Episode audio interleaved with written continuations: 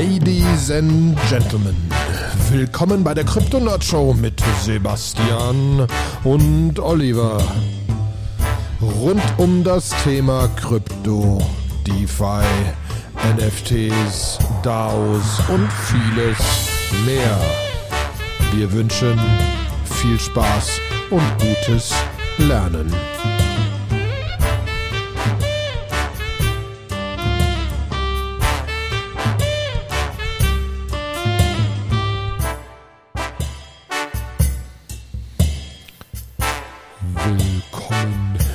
Liebe Krypto-Nerd-Show-Freunde, bei der nächsten Krypto-Nerd-Show. Gut, ich habe ein bisschen langsamer angefangen. Einen wunderschönen guten Tag, Sebastian. Hallo. Hi. Ja, es ist wieder soweit. Ich freue mich wie ein kleines Kind. Wir haben riesen Shownotes. Äh, wir hatten Ja. ganz viele spannende Sachen in, in, in unserem Telegram-Chat. Viele Sachen außenrum, viel zu tun. Äh, aber zwei Wochen ist, glaube ich, eine gute, eine, eine gute Kadenz, die wir haben können hier. Äh, sagt Ja. man Kadenz im Deutschen? Ich würde sagen Intervall. Intervall, Aber ja. Kadenz ist eigentlich in der Musik. Ne? Es gibt also ja. Kad- Kadenzen berechnen, wenn man Akkorde, ähm, Akkordfolgen Siehst du? komponieren möchte. Ja.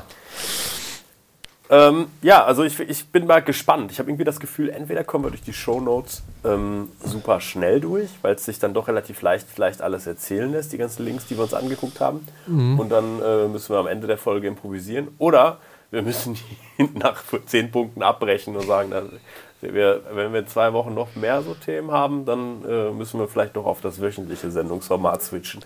Ja, genau.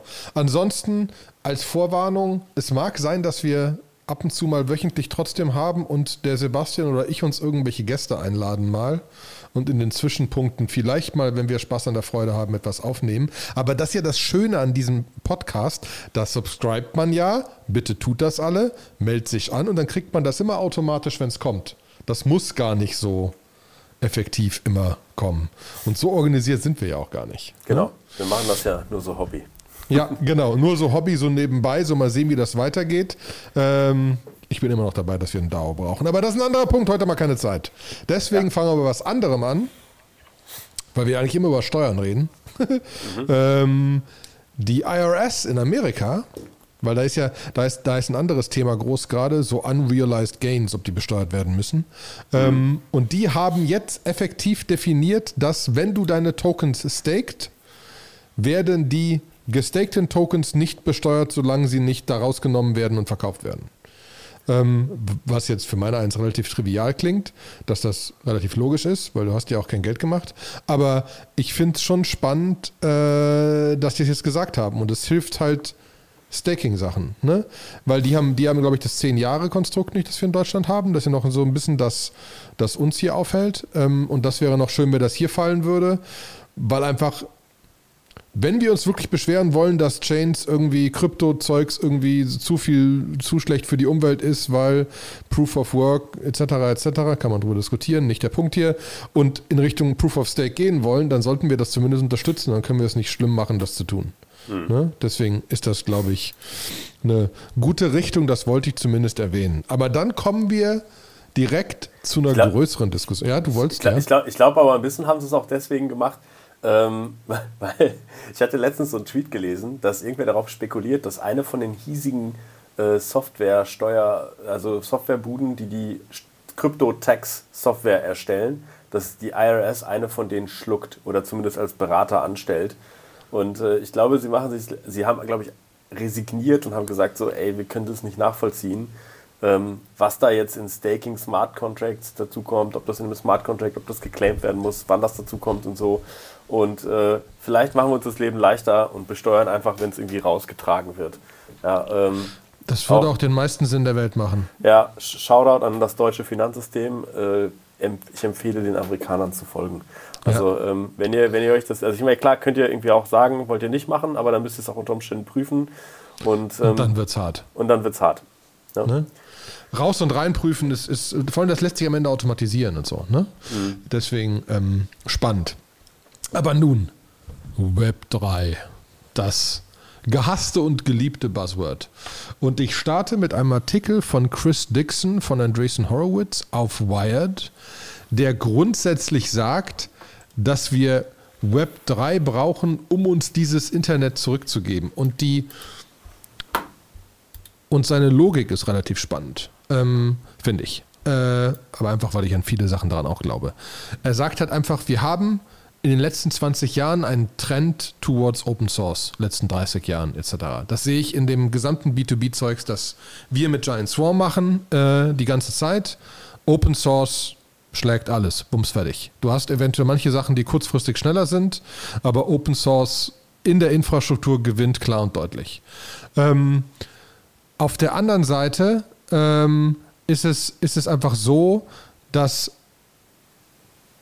diese, dieses, die, viele Firmen auf Basis dessen mit viel Open Source, auch ein Google und ein Facebook und so weiter, ja viel Open Source bauen, aber Services da drumherum gebaut haben, um zwar Open Source zu haben und das zum Hiring zu nutzen und um Plattformen zu bauen und so weiter und so fort, ähm, aber Services drüber bauen, um das zu monetarisieren und dementsprechend jetzt große zentralisierte Dinger wieder gebaut haben. Und seine Vermutung ist, dass dieses ganze Web 3.0-Thema und so weiter, die von, von diese Services wieder zurück in die Community bringst. Weil die Services gehören jetzt den Großen.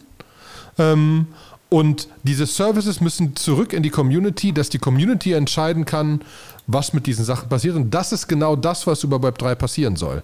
Und jetzt wieder den, den Weg umdrehen und sagen einfach, gut, das kann auch 20 Jahre dauern. Ne? Wir sprechen von einem VC, der braucht das nicht in zwei. Ähm, und das ist einfach äh, das einfach Spannende. Ne? Dass, dass, dass der einfach sagt, okay, wir brauchen das, um diese zentralistischen Monolithen wegzukriegen. Ähm, manchmal frage ich mich, ob die ja dann Web 3 da spannend, also ob, ob Community Governed spannender ist als Zentral Governed, genauso wie man manchmal sich wünschen würde, dass ein Benevolent Dictator irgendwie da ist und mal sagt, wo es langgehen soll. Aber der Grundsatz trennt stimmt schon. Mhm. Und um da direkt zu sagen, weil die Leute sich beschweren werden, es gibt einige moderne VCs, die genau aus dem Grund sagen, sie müssen sich ändern und können nur noch 2-3% von einem Protokoll haben und können nicht ihre Standard 20, 30, 40% von irgendeiner Firma ownen. Dass das nicht mehr geht in diesem neuen Konstrukt. Ja, das zu der positiven Seite, die ich grundsätzlich unterschreiben würde. Aber du hast einen anderen Artikel gefunden. Ja, ich würde aber an einer Stelle auch nochmal drauf äh, eingeben und das ist ein bisschen von äh, Ryan Beslow, der macht Bolt und Echo. Echo ist ja auch so, ein, äh, so eine so eine App, womit du quasi Stablecoin-Yields einfach ins reguläre Bank Banking irgendwie äh, bringst und mit Bolt macht er so ein Payment-System, ein bisschen äquivalent zu, äh, zu Stripe. Und er hat dazu so einen so so ein Artikel gemacht, er hat so gesagt, so Stripe and Y Combinator. Äh, Stripe ist ein Kreditkartenabrechnungsbezahldienstleister, Y Combinator ist der größte amerikanische Seed Fund für Startups. Mhm. Uh, the, Boss, the Mob Bosses of Silicon Valley a Threat und hat darüber ganz viel erzählt und zeigt da eigentlich so ein bisschen auf. Also ich finde seine Kritik nicht hundertprozentig berechtigt. Teile seiner Kritik sind, glaube ich, so ein bisschen so, äh, Stripe ist voll groß und die ärgern mich. So und ähm, die, aber die Quintessenz daraus, dass, sagen wir mal, wenn du jetzt eine coole Tech erfunden hast, um irgendwas zu machen oder so, sind wir, glaube ich, inzwischen an einem Punkt angekommen, wo sich vielleicht nicht immer das beste Produkt durchsetzt, sondern manchmal auch, wer die krasseren Ellenbogen hat. So, und ähm, das, da ist dann also Y Combinator als größter Startup-Inkubator, wenn die in ein Startup investieren, was Payments macht, dann kannst du eigentlich alle anderen Startups, die jetzt auch was mit Payment machen können, eigentlich sagen, okay, dann nicht. Und er erzählt das, er beschreibt das in seinem Thread auch ganz schön, wo er sagt so, plötzlich sind alle Türen von Venture Capitalists zugegangen, die auf waren und so weiter und so fort. Und ich kann mir gut vorstellen, dass das Web 3 da an der Stelle einfach ein Stückchen basisdemokratischer ist. Ne? Bestimmt auch krasser, weil man auch Projekte dann schnell forken kann und dann bewegt sich alles schneller und so weiter und so fort. Aber ähm, dadurch, dass es eine Community von Leuten ist, ähm, gibt es da nicht so dieses so, ja, hey, wir machen das auch und am Ende des Tages gewinnen dann doch nur die, die am meisten Geld haben oder krasseste Connections, äh, sondern wenn es wirklich ein reines Community-Thema ist. Wobei natürlich auch in der Web3-Welt gibt es Investoren ne, und die werden natürlich ihre, ihre Schäfchen auch mit allen Wegen, wie es nur geht, versuchen, diese zu beschützen. Ja, so. da, da, da, dann muss ich jetzt wieder, weil Bolt kenne ich oder Gründer mhm. kenne ich, ähm, machen übrigens vier Tage Woche. Äh, 8 Milliarden wert, letzte Runde geraced, nach meinem Wissen. Ähm, also es geht denen auch ganz gut. Der beschwert sich schon auf einem hohen Niveau. Ähm, und äh, ich mag ich mag ihn grundsätzlich sehr und die machen ein paar sehr, inter sehr interessante Sachen. Aber ich glaube, dass es zu einem Großteil einfach auch dieses Signaling ist. Ein Y Combinator setzt halt ein Signal, dass da Leute drin sind. Mhm. Und was halt einfach auch noch relevant ist, dass die einzige Sache, die mich skeptisch macht bei Web3 Communities, ein VC trifft eine Entscheidung und geht erstmal, zumindest die amerikanischen, mit dir durch dick und dünn mhm. und glaubt daran auf einen 10-Jahres-Horizont. Eine Community, was man immer wieder bei NFT-Projekten sieht, stellt fest, oh mein Gott, irgendwas Preis ist gefallen, irgendwas funktioniert hier ganz gut, große Aufregung. Mhm. Äh, Startup-Investments, wo irgendwelche Noob-Investoren, die das nie gemacht haben, plötzlich bei, bei, bei einem kleinen Schluckauf sagen, oh, wir müssen, glaube ich, das Ruder in die Hand nehmen und Controlling einbauen, um den Gründer zu kontrollieren. Wo ein amerikanischer VC sagen würde, nein, also das wird ganz viele Stolperungen auf dem Weg geben und so weiter. Ne? Lass einfach langfristig an der Vision arbeiten. Ne? Mhm. Das ist das, wo wir dann, dann arbeiten müssen. Aber ich glaube, dass, das sieht man in ein paar Projekten, worüber wir noch reden werden, sieht man das schon. Deswegen weiterhin ich komplett bullish, äh, das geht in die richtige Richtung. Aber Genau. Ich habe noch einen Artikel auf Spiegel Online gefunden. Äh, Web 3 ist das Internet, das es zu verhindern gilt.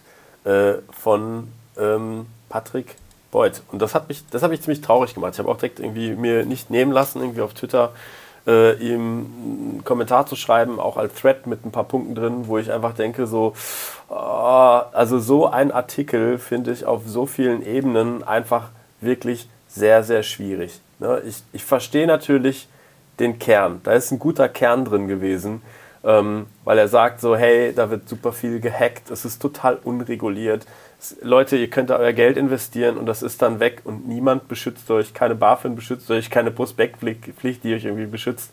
Und ja, äh, das ist auch so. Ne? Und er sagt dann auch irgendwie so als zweites, irgendwie dieses ganze NFT-Hype irgendwie, ne? ähm, so, klar, da ist viel Spekulation drin und das sind alles Dinge, die man jetzt auch eigentlich schon ohne irgendwo Web 3 machen kann. Aber ich finde, ähm, A, es sind eigentlich keine Projekte genannt worden im positiven Sinne. Ne, irgendwie, das fand ich halt sehr schade, dass man einfach vielleicht mal die andere Seite beleuchtet und sagt, hey, es gibt richtig geile Projekte, die Sachen fundamental anders machen. Ne, und ähm, da einfach wirklich besser sind, wie zum Beispiel irgendwie Audios als irgendwie großer Konkurrenz zu äh, zu Spotify oder Apple Music, wo man einfach sagt, so, hey, wenn wir das irgendwie liberalisiert können, liberalisieren können, dann können die Leute, die Musik machen, ihre eigene Plattform ownen. Ja, das geht. Ja. Mhm. Ähm, oder auch irgendwie äh, ENS, die halt quasi irgendwie Domains anbieten, Kryptodomains anbieten oder halt irgendwie auch MakerDAO. Ne? Da könnte natürlich schon sagen, ja, MakerDAO ist ja schon wieder ein Finanzprodukt. Ne, was ist denn an unseren Banken falsch? Ja, so. ja aber das war ja. halt einfach am Anfang auch, wir haben nur mit Finanzprodukten angefangen. Also deswegen, aber es kommen ja super viele andere Sachen und man sieht einfach, was sich da entwickelt. Deswegen bin ich dabei. Also genau, und dann immer dieses, dieses, äh, ja, und das ist alles, das ist ja irgendwie ökologisch nicht tragbar und so weiter. Ne, wo ich denke so, ja, hey, deswegen arbeiten die Leute an Proof of Stake. Ne, und um die Transaktion höher zu kriegen, deswegen arbeiten die Leute an Zero-Knowledge-Proofs und da findet so unfassbar viel Entwicklung statt, die nicht gesehen wird. Ne? Und dann den Artikel mit dieser Tonalität, ne? das hat ja auch eine Signalwirkung, wenn auf Spiegel Online, natürlich ist es nur ein Kommentar und eine Kolumne gewesen, es ist nicht Spiegel Online, die das geschrieben hat, sondern es war Patrick Beuter, der das getan hat. Aber trotzdem, es wird auf Spiegel Online veröffentlicht und das demotiviert vielleicht Leute, die, äh, die sagen, irgendwie in diesem Bereich will ich jetzt gerade was erforschen. Junge Leute, die Bock haben, irgendwie ein Startup in dem Bereich zu machen. Und ich glaube, da ist jetzt gerade so eine, da ist jetzt gerade so ein Reset. Ne? Also jetzt irgendwie zu sagen, ich mache mich irgendwie im Web 3 äh, mit dem Web 3 Startup irgendwie selbstständig und fange irgendwie an, da was zu machen. Ähm, das ist, da wird einfach alles nochmal neu erfunden mit einem völlig radikal anderen Ansatz. Und das ist eine mega Revolution, die man, glaube ich, einfach nicht mehr so, so easy peasy aufhalten kann. So, aber man kann die Leute halt schon auch demoralisieren. Man kann sie halt irgendwie kann sagen, so wenn dann, wenn meine Mutter dann anrufen würde, sagen würde, so, guck mal hier bei Spiegel Online, da stand auch hier, das wäre. Da stand auch, ist doof, was du da, da machst. Jung. Das ist doof, was du da machst, so ne. Ähm, so, das, das hinterlässt Spuren. Und wir haben als Deutschland, ich, das erinnert mich so unfassbar an die Zeit, wo das Internet irgendwie überhaupt hier in Deutschland so ein bisschen angekommen ist und ich mit Leuten gesprochen habe und die gesagt haben, so, ja, das mit dem Internet, das ist nur so ein Trend, das geht dann wieder weg die Leute wollen in Geschäfte gehen und wollen die Ware anfassen, bevor sie die kaufen. Und äh, ich mir nur gedacht habe, äh, nein, wollen die nicht. Also vielleicht bei bestimmten Dingen, aber Sachen, die ich bereits kenne, ja, die will ich einfach im Internet bestellen, dann sollen die bitte kommen und da sein. So. Und man hatte so viel gesehen. Und äh, da waren auch viele Stimmen, die gesagt haben, das brauchen wir alles nicht und so weiter und so fort. Es geht wieder weg. Äh, und das Internet ist etwas, was wir nicht brauchen. Wir brauchen den Einzelhandel. Ne? Äh, ist für mich genauso, wenn jemand sagt, Web 3 brauchen wir nicht. Wir haben doch schon das Internet. Ne? Und ähm, das, wie gesagt, es hat mich traurig gemacht, es hat mich auch ein bisschen wütend gemacht. Und äh, Patrick, Shoutout, wenn du Lust hast, in Dialog zu treten, kannst gerne mal als Gast irgendwie hier reinkommen. Wir haben auch witzigerweise die Artikel. Ne? Es klingt jetzt so, als würde ich so abhaten, will ich gar nicht. Ähm, du hast mit ein paar Dingen schon auch recht. Und die Artikel, die du rausgesucht hast, sind gut. Die haben wir hier auch im Podcast bereits besprochen. Ne? Wir hatten auch den, den Blogpost vom, vom, äh, vom Moxie äh, da, wo er selber mit NFTs rumexperimentiert hat und gesagt hat, so, hey, so das Gelbe vom Ei ist das alles nicht und so. Ne? Und ja. ist, ist ganz viel, ist da richtig drin. Äh, ich hätte die Tonalität nur etwas anders gewählt. Und da bin ich 100% bei dir. Das ist also, aber auf der anderen Seite, die wirklich krassen Gründer wird das nicht abhalten. Nee. Dementsprechend auch, auch Latte. Ähm, und es ist halt zu gewissen, zu, zu gewissen Teil ist es Clickbait. Ne? Deswegen. Natürlich. Ähm, und es werden Leute nicht aufhören zu bauen. Das ist ein schönes Beispiel ist Irene DAO. Ähm, ist, ist eine Sache, die gerade vor kurzem habe ich zwei Threads zu gefunden. Der Versuch von den Influencern quasi auch wieder stärker ihre Community zu ownen und dass die Community Teile own von von, von sich selbst quasi. Also wie kriegst du, wie kriegst du, du hast im Moment hast du so Instagram, da ist irgendwie Werbung und dann hast du irgendwie OnlyFans, gut, größtenteils mehr so in die Porn-Richtung, aber vom Prinzip her hast du da mehr Community monetized. Und die Frage ist, wie kriegst du irgendwas owned von der Community und dazwischen? Und da ist halt eine Firma dahinter, so-called hinter der Idee von Irene Dao, ähm, um einfach das zu bauen auch wieder. Ne? Und da wird viel, da wird manches, manches funktionieren und manches nicht äh, und äh, sind wir gespannt. Aber ich denke, der Trend ist unaufhaltbar. Ne? Und ähm, das sieht man auch wieder, Community, äh, kann ich direkt zum nächsten Punkt, bevor wir auf andere Sachen pongen. Pixel Vault, auch so eine Community, die halt Comics rausgebracht haben, denen, denen einige äh, Assets gehören, wie irgendwie ein, ein Fractionalized Cry ein, ein CryptoPunk und viele andere Sachen, haben gerade 100 Millionen geraced, um das Media Empire der Zukunft aufzubauen. Ne? Mhm. Ähm, und da ist super viel Community. Ne? Das sind auch die, die mit Adidas zusammengearbeitet haben, etc. Ähm, und, und da viel gepusht haben. Das ist einfach a force to be reckoned with. Ne? Das sind einfach Systeme, die sich da jetzt aufbauen, die nicht zu, wen, nicht, nicht zu klein sind. Ähm, und bevor wir zu anderen Sachen gehen, höre ich da, mache ich noch kurz einen kleinen NFT-Rant, um den fertig zu machen, weil ähm, Adidas hat mit Prada ihr NFT rausgebracht, für ähm, die, die da ein bisschen aufgepasst haben. Adidas hat, ja, haben wir letztes Mal schon drüber gesprochen, ihren eigenen, äh, ihren eigenen Discord gelauncht Hochachtung weiterhin an die ganzen Moderatoren von Adidas, die da teilweise kaum geschlafen haben, ähm, äh, um das Teil am Laufen zu halten, weil da einfach so unmenschlich viele Leute drin sind, die noch nie von diesem Krypto-NFT-Gedöns gehört haben. Ähm, und so auch einfach der Unterschied, wenn man sieht, wenn man so eine große Marke etwas launcht. Grundsätzlich ist dieses NFT, das die gemacht haben mit Prada zusammen, was jetzt auf Super Rare versteigert worden ist und am Ende für 30 ETH verkauft wurde, äh, über einen Artist, der Lieberman heißt, der ähm, aus verschiedenen kleinen NFTs aus der Community ein größeres Bild gebaut hat. Kann man sich alles über einen Thread, den wir verlinkt haben, angucken. Ähm, das, hat so das hat so funktioniert, dass Leute ein Bild submitten konnten. Du, du bist auf die Adidas-Webseite gegangen, hast da ein Foto gemacht, live mit deiner Webcam, das in so kleine, das wurde dann verschoben, halt in lauter kleine Quadrate und durcheinander gewürfelt, dass man nicht genauer erkannt hat, was da drauf ist. Das konntest du submitten und dann war es so, dass insgesamt 3000 von diesen Bildern brauchte Adidas und Prada. Äh, 1000 gingen an die Leute, die das Adidas NFT hatten, das vorher gemintet wurde.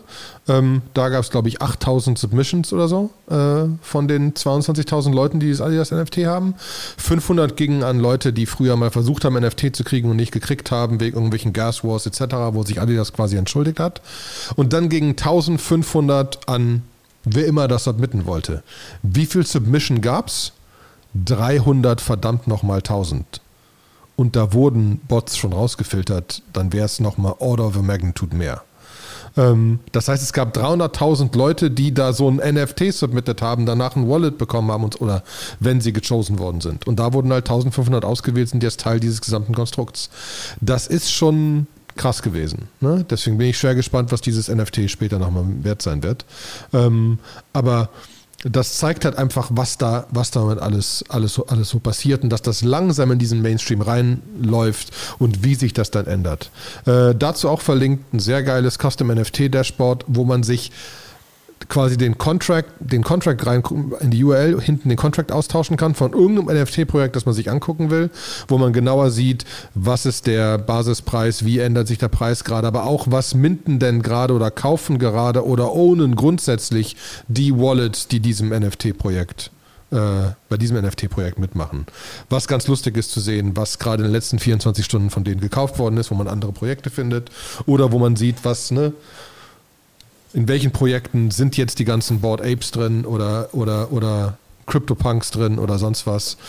Grundsätzlich sehr spannend zu sehen. Ähm, Wenn es gut läuft, geht die nächste Sendung nächste Woche über äh, einen äh, netten Bekannten, mit dem ich schon mal geredet habe, auch noch ein bisschen tiefer bei NFTs. Da schauen wir dann, weil NFTs, muss ich zugeben, ähm, hat sich gerade eine gewisse Faszination aufgetan auf meiner Seite. Zum Guten und zum Schlechten. Da werden wir aber genauer drüber reden. Nächster Punkt. Äh, Hacks. Es gab wieder einen Hack. Es gab zwei Hacks. es gab zwei Hacks. ähm, der, der erste große Hack ähm, ist, dass gerade gestern jemand 120, 130.000 ETH aus Wormhole, einer Bridge zwischen Ethereum und Solana, geklaut hat. Wir verlinken einen Thread, der genau erklärt, was ist. Aber am Ende zeigt es auch wieder so ein bisschen das, was Vitalik Buterin gesagt hat, dass gerade in diesen Wormholes etc., in, in, diesen, in diesen Bridges und so weiter einfach super viel Risk sitzt.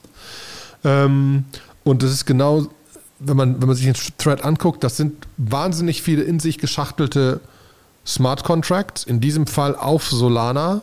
Und am Ende wurden die Ether nicht geklaut, oder zum gewissen Teil nicht, sondern erfunden.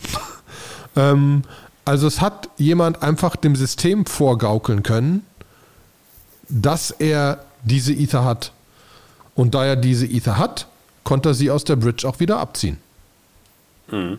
Ähm, Geht was natürlich, wenn, das, wenn, wenn, man abzieht, dann werden sie ja doch natürlich für ein Real und irgendwann, irgendwann hast du halt ein Balance Sheet Mismatch. Ne? Genau, deswegen hat auch Wormhole, das Bridge-Ding, schon gesagt, wir gleichen das jetzt aus. Ich weiß nicht genau, wie die das einfach ausgleichen, aber irgendwer packt da 120.000 ETH jetzt rein in diese Bridge, damit alles wieder gut ist. Ja, das ist schon dann doch eine das Menge sind 300, Geld. Das sind was? 250 Millionen Dollar? Ne? Ja. Ähm, sie haben auch gleich über, über, über, über, über, über irgendeine Transaktion dem Hacker gesagt, Jung, wenn du die ganzen 120, 130.000 zurückgibst, geben wir dir 10 Millionen und du kannst dich weiter nennen und du kannst mit den 10 Millionen machen, was du willst. Weil der Punkt natürlich, 120.000 ETH kriegst du nicht so ohne weiteres gewaschen über irgendwelche komische nee. Systeme. Ne? Nee. Das, ist, äh, das ist kompliziert. Was man auch gesehen hat, neulich hat wieder ein Tweet gekommen, dass die irgendwie Tausenden von Bitcoin, die bei irgendwie Bitstamp oder so mal geklaut worden sind vor fünf Jahren, sich gerade das erste Mal bewegt haben. Ja. Ne? Du kannst das nicht unauffällig bewegen. Leute gucken schon zu, das stimmt. So. ähm, also das war, das war auf jeden Fall krass. Ähm, bin ich sehr gespannt, wie es weitergeht. Wir werden darauf achten, wie es weitergeht. Noch ist es ein paar Stunden alt. Äh, äh, äh das Wormholding ist wieder online. Also Problem wurde behoben, gepatcht und das ganze Ding läuft wieder. Sind wir gespannt. Willkommen in der Kryptowelt. Ne? Genau. Dann müssen wir über Wonderland sprechen. Ne? Oder ja, haben wir noch was anderes davor? Soll ich mal ein bisschen. Ähm, Komm, na, na, hol mal aus. Da hast du. Okay, ich hole aus. Ähm, ich gebe zu, ich habe Hilfe. Es gibt einen wunderbaren Telegram-Channel. Schualfa ist, ist äh, Name, Name, Name steht in den Show Notes. Ähm, der, der, ähm, der wirklich, der wirklich grundsätzlich sehr, sehr viel geile Informationen hat. Ähm, und der hat unter anderem in seinen News mal gepostet, wie viel, wie viel Zeugs einfach man darüber rausfinden kann, über dieses, über dieses gesamte Thema Wonderland. Für die, die es nicht wissen, ähm, äh, ist es einfach so, dass ähm, Wonderland ist eine Kopie, Kopie von OM, äh, Olympus DAO. Olympus DAO Community ähm, kennt ihr, glaube ich, äh, alle hier, ähm, ist dieses Rebasing-Token-Konstrukt äh, mit, mit hohen Zinsen etc. etc., die auch eine sehr coole neue Roadmap rausgebracht haben, die wir auch verlinken. Ähm, und Wonderland war eine Kopie davon. Äh, und war eine Kopie davon äh, grundsätzlich von ähm, einem, einem netten, netten Kollegen, äh, der sich äh, Daniele nennt. Daniele äh, Sesta äh, auf Twitter, äh, der des Öfteren mal jetzt gleich vorkommen wird ähm, und der dieses Ding angefangen hat. Jetzt war leider das Problem, dass es da Leverage-Positionen gab ähm, in diesem ganzen Konstrukt und Leverage ist immer doof. Ähm, die wurden dann plötzlich liquidiert. Das war zu einem gewissen Teil ein Angriff, wie auch äh, danach klarer wurde. Das heißt, es war einfach ein Angriff von verschiedenen Positionen, die gewisse Sachen gemacht haben, damit diese Dinge liquidiert worden sind. Da hat sich dann direkt auch ähm, äh, äh, Zeus eingemischt, einer, einer von den, äh, einer von den, von den, von den Olympus-Leuten, ähm, dass er, dass er da genauer reinguckt und dass man auf jeden Fall skeptisch sein sollte. Ne? Ähm, dass diese Liquidations vorsichtig sind, dass man einfach aufpassen muss und dass ich jetzt sehr genau angucken muss, wie das Timing ist. War da wirklich ein grundsätzlicher Protokollfehler oder ist das einfach ein wirklicher Attack gewesen? Auf der gleichen Seite hat aber quasi die Frog Nation, das, die, die Community hinter Wonderland, schon gesagt, dass sie gerne Abracadabra und Wonderland zusammen mergen würden. Ähm, und dann ist quasi Daniel aufgewacht und hat gesehen, dass diese Liquidations passiert ist und die bei gewissen Pools dazu geführt haben, dass die Sachen out of whack sind und so. Und dann erstmal geschrieben, er wird das alles retten, er hat Millionen verloren, er wird sich darum kümmern, dass kein anderer Millionen verliert und das wird alles wieder, er kümmert sich. Das ist auch grundsätzlich in diesem ganzen Konstrukt, wenn wir uns das angucken, wo auch später noch Leute was zu sagen, Daniele kann schon Communities aufbauen. Das, das sagen alle. Die Community Frog Nation is a force to be reckoned with wieder. Den Satz habe ich gesagt, ich heute das zweite Mal, glaube ich. Ähm, das ist einfach sehr krass. Und es gab direkt ähm, dann AMAs, Ask Me Anythings und, und irgendwelche anderen Diskussionen mit Daniel und äh, Daniele und äh, das ging so weiter. Er wurde auch direkt schon verteidigt. Ähm, es wurde aber auch direkt schon von anderen gesagt, wir wollen keinen Merge. Ne? Ähm, und dann wurde die Bombe, ist die Bombe platzen gelassen. Und zwar ähm, hat ein Typ mal erklärt, wer der CFO von Wonderland ist. Und zwar äh, Nulik Sifu ähm, ist der, ist der, ist, äh, ist, ist, ist dieser Typ. Und wie sich dann rausstellte, heißt er Michael Patron und ist einer der Mitgründer von Quadriga. Quadriga war ein grundsätzlicher Fonds äh, oder, oder, oder eine Börse etc., wo 270 Millionen an Krypto verloren gegangen ist. Wir verlinken einen Vanity Fair Artikel etc. Und man muss einfach leider sagen, dass dieser, dieser SIFO-Typ ähm, mehrfach verknackt worden ist für diverse Punkte ähm, und wirklich auch fertig verklagt wurde und das, und das, und das kein Zuckerschlecken ist ähm, und, und nicht irgendwie nur Gerüchte ähm, und das, das schon nicht nett ist. Da hat sich direkt äh, André Kronje eingemeldet, äh, äh der eine von unseren, der, der wirklich Krypto verstanden hat und sehr eng mit Daniele zusammenarbeitet in verschiedenen Sachen. äh, und dann einfach grundsätzlich gesagt, äh, okay, Danny supporte ich, keine Frage, aber dass Sifu Zugriff auf Funds hat, geht gar nicht. Und es kam auch raus, dass Danny da schon einen Monat von wusste. Dass er schon einen Monat, vorher wusste er es nicht, anonyme Gründer, ähm, wusste er nicht, wer Sifu ist. Dann wusste er was schon einen Monat und hat die Schlüssel nicht entzogen. Und das finden, fanden sehr viele Leute krass, weil ein Typ Zugriff auf die Funds von Wonderland, wir sprechen von 600 Millionen, der verschiedene doofe Sachen gemacht hat. Ne? Ähm, und irgendwie wirklich, äh, wirklich nicht cool. Ähm, darüber hinaus hat dann angefangen, dass eben dieser Sifu angefangen hat, sein ganzes Zeug zu liquidieren. Versucht aus, aus, aus äh, ZVX rauszukommen, äh, CVX rauszukommen, äh, nicht geschafft hat, weil er zu viel davon hat und einfach sehr viel liquidiert hat. Und es kam immer mehr über, über Sifu raus. Ähm, dann hat nochmal ähm, Adam Cochran, äh, äh, der auch einfach so, so, so einen gewissen Namen in der Gegend hat, äh, ähm, einfach nochmal gesagt, okay, das geht so nicht. Ähm, es gibt ein großes Issue und sie müssen einfach was daran tun, weil das geht so nicht. Und mittlerweile gab es dann auch einen Start eines Votes von Danny, der gesagt hat, okay, wir brauchen einen Vote der Community sollen wir Gesamt Wonderland liquidieren? Was ja auch schon mal eine geile Sache ist. Also dann wurde diskutiert, ob einfach die 600 Millionen liquidiert werden. Mittlerweile ist Wonderland so weit gefallen, dass Wonderland als solches, glaube ich, nur noch 300 Millionen wert war. Wir sprechen von einem Ding, das mal ein paar Milliarden wert war und war mittlerweile weniger wert als die Funds under Management.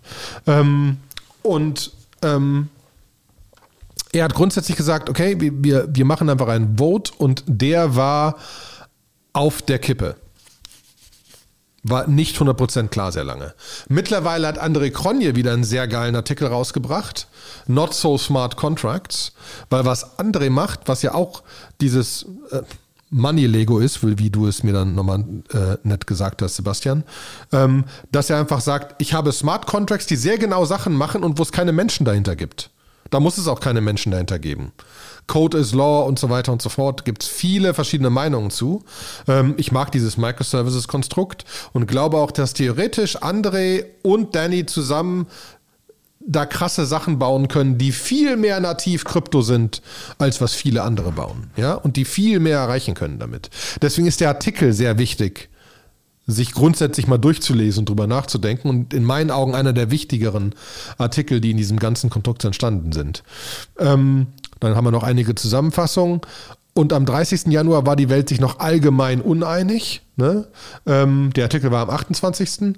Und mittlerweile ist es aber klar, dass irgendwie Vote ist 55 zu 45. Danny hat einige, einige, einige Zusprüche bekommen, äh, dass er die Community weitermachen soll. Und Wonderland wird überleben. Sie haben aber eine Beratungsbude quasi noch dazugeholt jetzt, die ähm, die sich auf jeden Fall darum kümmern wird, ähm, diese Beratungsbude, ähm, dass wie, wie, der, wie, der, wie, der, wie der Treasury under Management sein soll, ähm, dass das Ganze professionalisiert wird und einfach nicht mehr so auf, auf wackeligen Beinen, Beinen stehen wird. Ähm, und sie wollen jetzt einfach langsam wieder aufbauen. Und das ist, also da wird man, also allein es gibt scheinbar einen Film, der über Quadriga gedreht wird sogar. Und es geht einfach darüber hinaus, einfach in die Richtung, dass ich glaube, Wonderland wird auch ein Film.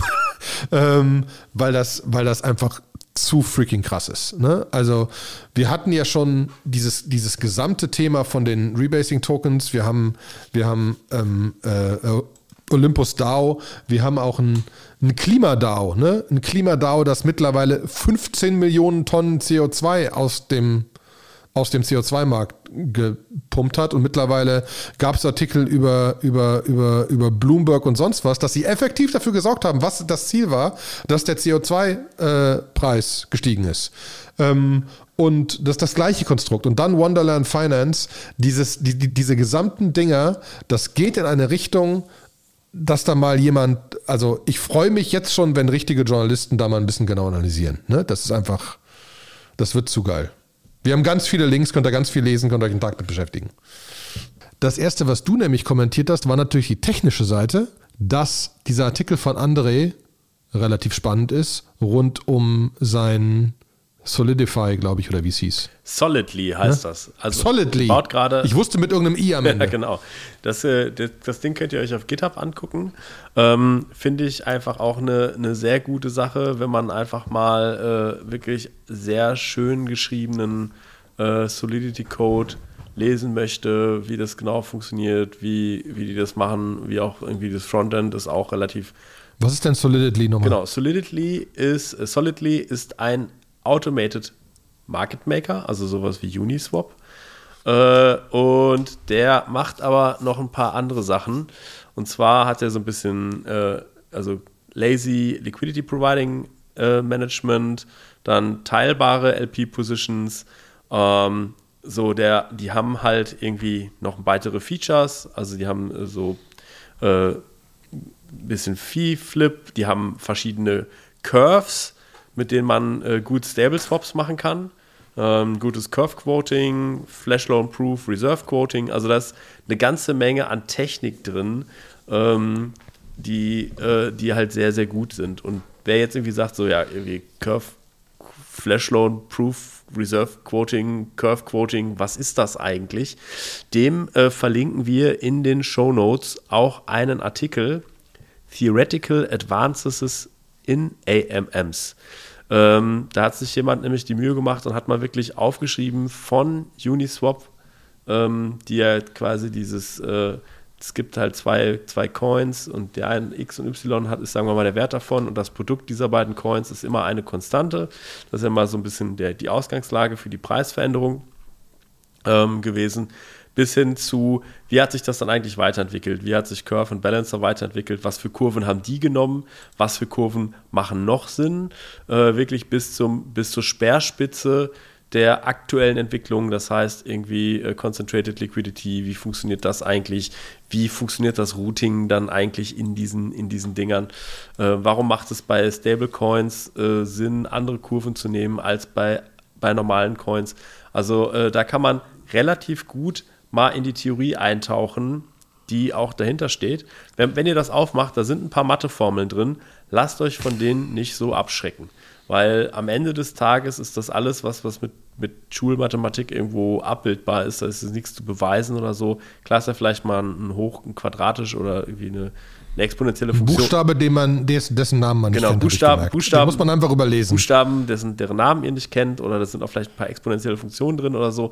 Aber das ändert eigentlich nichts an den Konzepten und es ist doch ganz interessant zu verstehen, wie diese Dinger eigentlich funktionieren. So. Und wenn wir jetzt schon ein bisschen bei Technik sind, ähm, hattest du noch einen Link rausgesucht, den ich auch sehr spannend fand, über den E EIP 3047, äh, 3074 und ähm, auch so ein bisschen eine Einschätzung dazu, äh, was, was das irgendwo, was das für, e- also was die Effekte von E EIP 3074 sind. Wir hatten über den 3074 auch schon mal gesprochen, aber für alle, die, die sich jetzt nicht erinnern können, ähm, will ich einmal noch ein bisschen irgendwie erklären, was der eigentlich macht. Und zwar ist es bei Ethereum ja so, wenn man irgendwie bei Uniswap irgendeinen Coin tradet, dann muss man immer erst das approven und nach dem Approven kann eigentlich der Coin erst getradet werden. Das heißt, man braucht zwei Transaktionen, bevor man mit einem, bevor man mit einem neuen Token eigentlich in Anführungsstrichen arbeiten kann.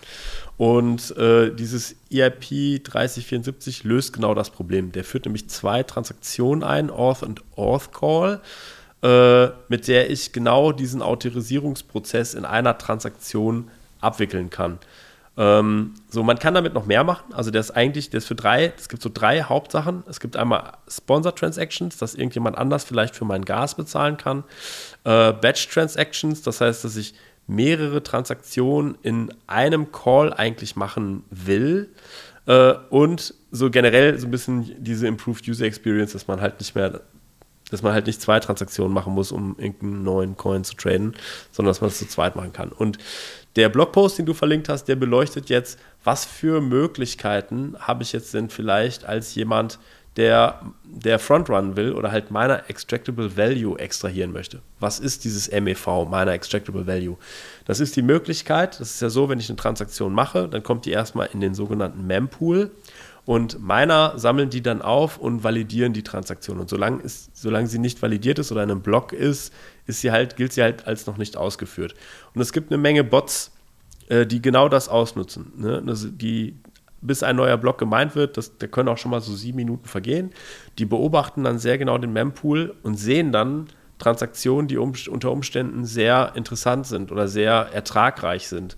Wenn ich zum Beispiel irgendwo eine Arbitragemöglichkeit zwischen zwei AMMs irgendwo entdecke, kann ich die ja ausnutzen und es gibt halt Bots, die das genau sehen. Oh, da macht jemand ein gutes Geschäft, also äh, drängel ich mich davor. Das nennt man dann Frontrunning.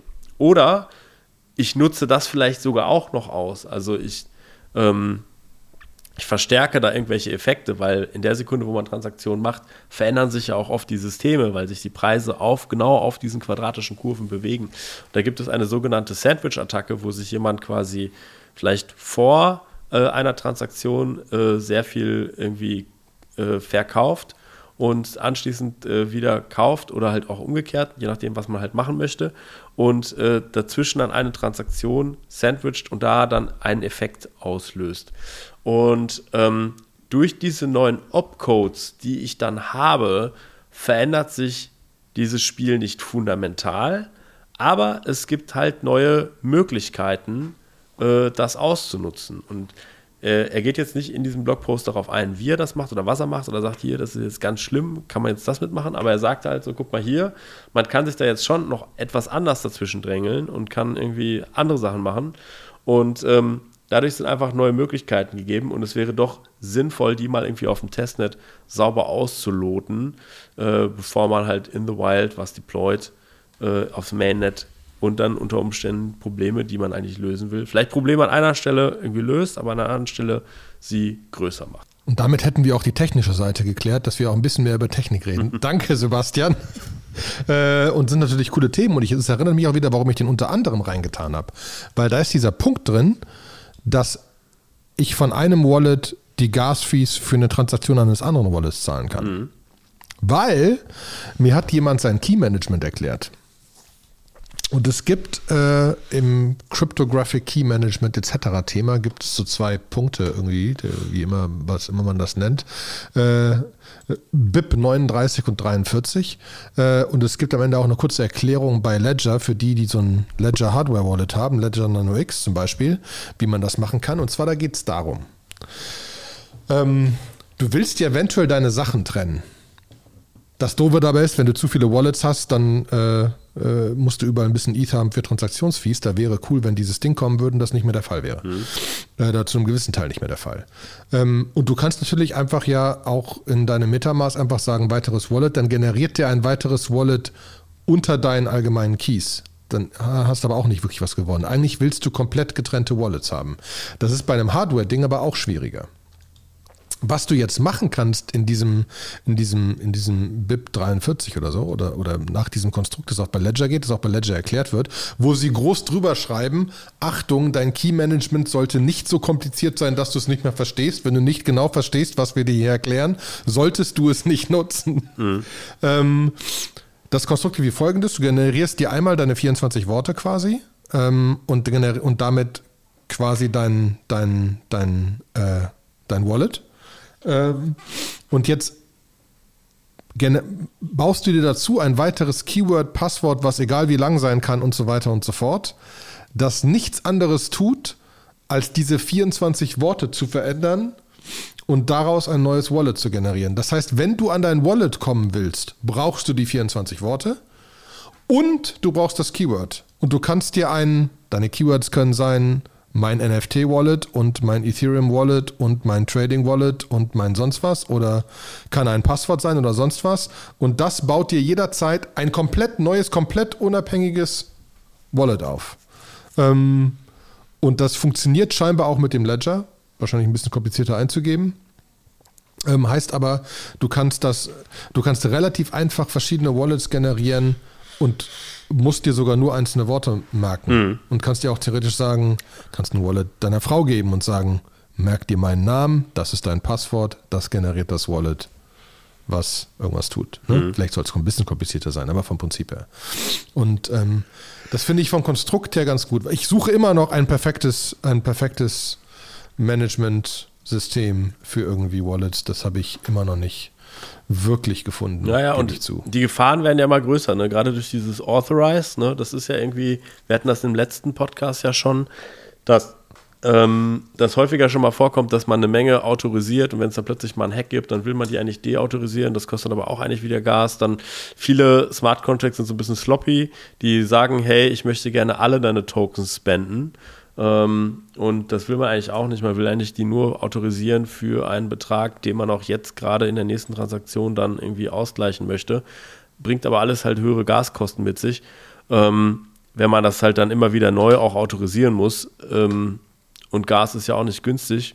Ähm, und ist dann natürlich spannend, wenn man dann einfach sagt, so, ja, nee, ich habe hier vielleicht ein paar Sachen, die ich irgendwie safe, vielleicht ein bisschen Trading mache, ein bisschen mich mit NFTs beschäftige und verlagere dann vielleicht so richtig Rumspielereien auf experimentellen, völlig neuen Projekten, die nicht geauditet sind, in ganz, ganz neue Wallets, ähm, wo ich dann vielleicht nicht viel reintue, sodass wenn da irgendwas mit Authorized schief läuft oder da irgendwie äh, ein Metamorphic Smart Contract dahinter ist, der dann vielleicht was völlig anderes tut, als das, was er ursprünglich mal gesagt hat, was er macht, mhm. ähm, dass man dann nicht allzu viel verliert. Und man hat trotzdem eine relativ smarte Methode, dass man nicht irgendwie für alles Wallets Keys verwalten muss, sondern die differenzieren sich dann vielleicht nur im letzten äh, Mnemonic, im Purpose Mnemonic aus. Ne? Ja, genau. Und das ist also, finde ich gut. Ich suche, wie gesagt, gerne weil wir sind jetzt, glaube ich, langsam schwer zu überblicken, weil wir zwei getrennte Aufnahmen haben, die wir zusammenfügen, am Ende angekommen und gerne wir müssen das irgendwann mal machen. Irgendwann müssen, müssen die ganzen Leute in unserem, in unserem Telegram-Channel mal sagen, wie sie ihre ganze Ski-Management machen und so weiter und so fort, weil wir da einfach zu viele spannende Leute drin haben. Wir müssen auch mal irgendwo einen Community-Call aufmachen. Mhm. Wir müssen irgendwann mal eine Show machen, wo wir einfach Leute einladen. Wir können hier, wir können ja auch vorher definieren, wann wir aufnehmen und dann können wir Gäste haben und die Gäste können wir auch mit auf die Bühne nehmen und so weiter. Das wäre einfach zu lustig. Mhm. Ähm, und wir haben auch ansonsten ein paar Vorschläge, was die Leute gerne hören würden. Da müssen wir mal weiter drüber reden. Ja, die Leute haben Aber sich von uns gewünscht, dass wir mal einen Screencast machen, wie man ein Ethereum Full Node aufsetzt. Genau. Können wir gerne machen. Giant, Giant Swarm macht Kubernetes Cluster mit Nine Elements zusammen.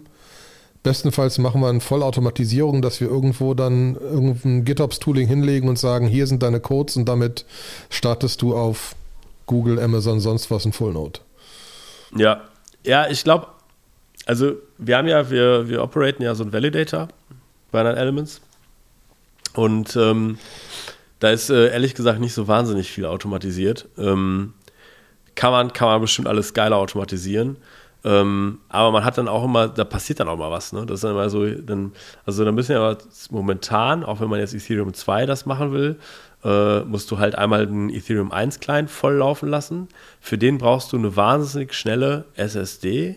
Äh, da bin ich jetzt gerade in dem ganzen Cloud-Thema noch nicht so drin, wie easy peasy man sich halt Instanzen schießen kann, die auch dann. Kein Problem. Ja, ja, die, genau, aber die brauchen halt. Kosten halt Geld. Genau, kosten halt richtig Geld, weil du halt eine extrem schnelle SSD brauchst.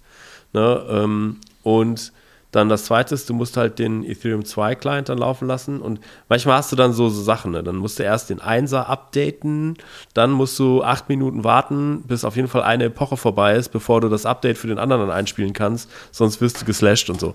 Bei solchen Sachen. Aber das kann man ja alles automatisieren, das meine ich ja. Ja, Dafür ist unser Konstrukt ja da. Das tun ja genau die Leute. Genau. Du weißt halt nur manchmal. Wir upgraden Live Production Cluster mit, mit speziellen Zeitunterschieden zwischen verschiedenen Nodes, ja, ja. mit Node Pools, die zuerst und vor den anderen und so weiter. Ähm, genau. Ist nicht einfach, aber es wäre lustig. Ja, der Krypto-Nerd in Fura-Competitor. Müssen wir aber erstmal genau. ein ICO machen, damit sich das alles lohnt. Ich glaube eigentlich, so, man sollte mal einsteigen, mal so zeigen, wie es geht. Einfach mal so, hier kommen wir basteln mal, äh, basteln das mal per Hand, damit man alle, alle ähm, alle Handwerkzeuge kennt, die man so braucht. Und das, ich glaube, das Automatisieren ist für mich ein nächster Schritt, sonst schubst man die Leute, glaube ich, auch sehr ins kalte Wasser. Aber das. Ja, das kann sein, dass es dann auch zu einfach wird. Ne? Guck mal, brauchst nur hier draufdrücken, hast einen. Ja.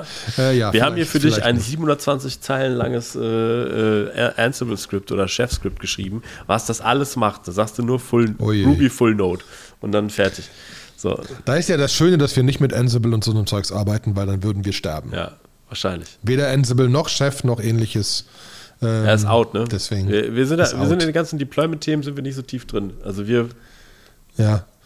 Wir, wir sind da eher, dass wir gerade auch, auch Terraform und so weiter schon alles, also selbst die nächsten Dinger ist ja schon, also ähm, wir publishen CRs zu Kubernetes, die automatisch Apps managen und so. Ich weiß es, also da bin ich auch schon fast schon raus. Aber es wäre, aber deswegen finde ich es so lustig, weil ich weiß, es gibt sind verschiedene Komponenten und ich würde kein, ich hätte keine Ahnung haben, ich würde keine Ahnung haben, was die Komponenten sind. Aber ich glaube, wir könnten so automatisieren, dass viele Leute überrascht sind, wie einfach man das Ding am Ende doch laufen lassen kann. Ähm, und wie wenig kompliziert es am Ende du, ist. ich glaube, wenn du es ganz einfach haben willst, ne, wenn jetzt jemand sagt zu mir nur, nee, warte mal, ich will gar nicht Ether 2, ich will einfach nur nicht Infura benutzen, sondern ich will einfach ein ETH 1 Endpoint. Ich behaupte, das ist super einfach. Das ist so, du, du, du fügst ein apt-Repository zu Ubuntu dazu und installierst dir im Prinzip Geth. Das ist so ein Ethereum 1 Client und sagst dem, dass der mit bestimmten Parametern laufen soll. Und sagst dann vielleicht noch Systemd, wenn er abstürzt, dann soll er neu starten.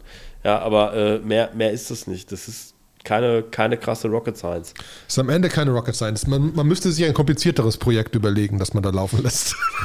Ja, ja, gesamt in Führer nachbauen. Also nicht nur, dass man Sachen starten kann, sondern mit dem Management-Interface und allem. Als Open Source Projekt, haben wir ja schon gesagt, ist die Zukunft. ist die Zukunft. Und als DAO und so weiter. Ne? Genau. Und damit enden wir.